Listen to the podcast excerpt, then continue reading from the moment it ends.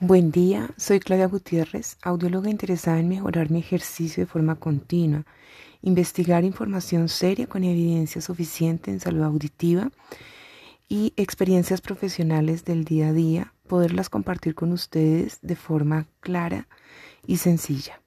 Hoy quisiera que empezáramos en un tema muy interesante y es el tinnitus. Hoy solo vamos a ver qué es y de dónde se cree que viene el tinnitus. Para eso es importante que entendamos que nuestro sistema auditivo eh, incluye una parte gruesa que tiene que ver con nuestro oído, pero hay otro componente importante que es el nervio auditivo, que es el que conecta nuestro oído interno con el cerebro y con las partes del cerebro que procesan el sonido. El tinnitus no es una enfermedad, es un síntoma y se describe muchas veces como zumbido en los oídos. También algunos lo describen como un rumor, como un cliqueo, como un silbido o como el sonido de cigarras, grillos, del viento, del agua que cae del grifo, de el acero que se puede estar puliendo, de vapor que escapa, inclusive como luces fluorescentes y como motores en marcha. Este puede ser suave o fuerte. Puede ser identificado con tonos de forma aguda o baja. Usted puede tenerlo en un oído o en los dos. El tinnitus es común. Todos en algún momento de nuestra vida hemos sentido un tinnitus en nuestros oídos. De vez en cuando obedece a cambios hormonales, a cambios em, de temperatura, etc dura unos cuantos segundos o minutos y desaparece, pero en otras ocasiones puede ser constante y recurrente, puede generar estrés y puede dificultar inclusive el hecho de dormir. Quisiéramos hoy comentarles a qué se le atribuye la presencia del tinnitus. Hay varias causas.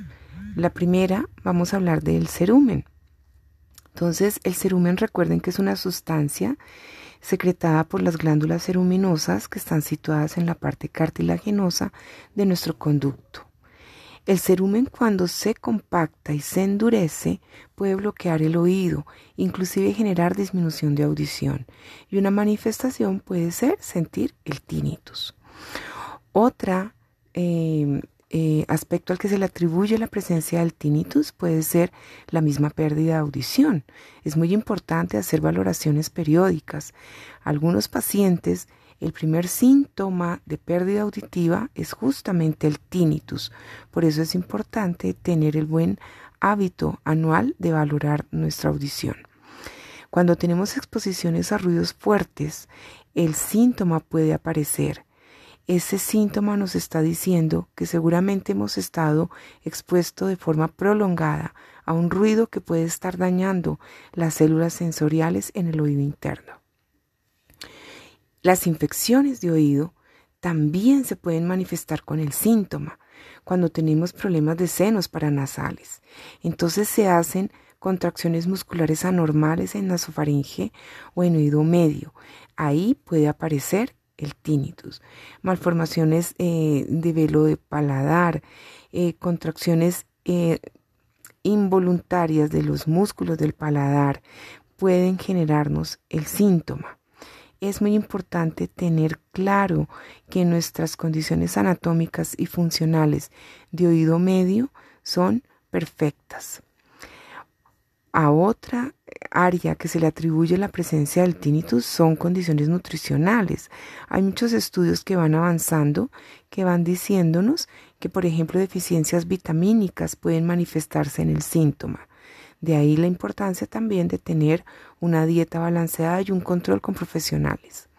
Los problemas cardíacos y vasculares, estas alteraciones en el sistema carótido o vertebrovascular pueden representarse en el tinnitus. Problemas específicos de oído, claro que sí, también como enfermedad de Menier. En algunos casos hablamos de compromisos cerebrales como algún tipo de tumor, crecimiento tumoral que se manifiesta con el tinnitus. Los cambios hormonales también pueden darnos como respuesta el síntoma. los problemas de tiroides, cuando tengo hipotiroidismo o hipertiroidismo, podemos tener el síntoma presente. La ingesta de algunos medicamentos, donde mi cuerpo hace un efecto adverso a estos medicamentos, se pueden manifestar en el tinnitus. Las enfermedades metabólicas, como la diabetes, los problemas de articulación temporomandibular, las lesiones cervicales pueden manifestarse en este incómodo visitante.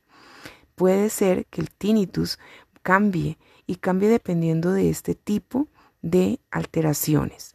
Por ejemplo, cuando tenemos problemas de bruxismo, generalmente las personas reportan que son asintomáticos y solamente pueden tener el problema en las mañanas después de que se ha ejercido el bruxismo. Gracias por su escucha el día de hoy. Atenta a las preguntas. Eh, estamos para orientarles. Sus preguntas pueden ser eh, radicadas en Instagram, en Fono Postcat Latán y audióloga Claudia Gutiérrez.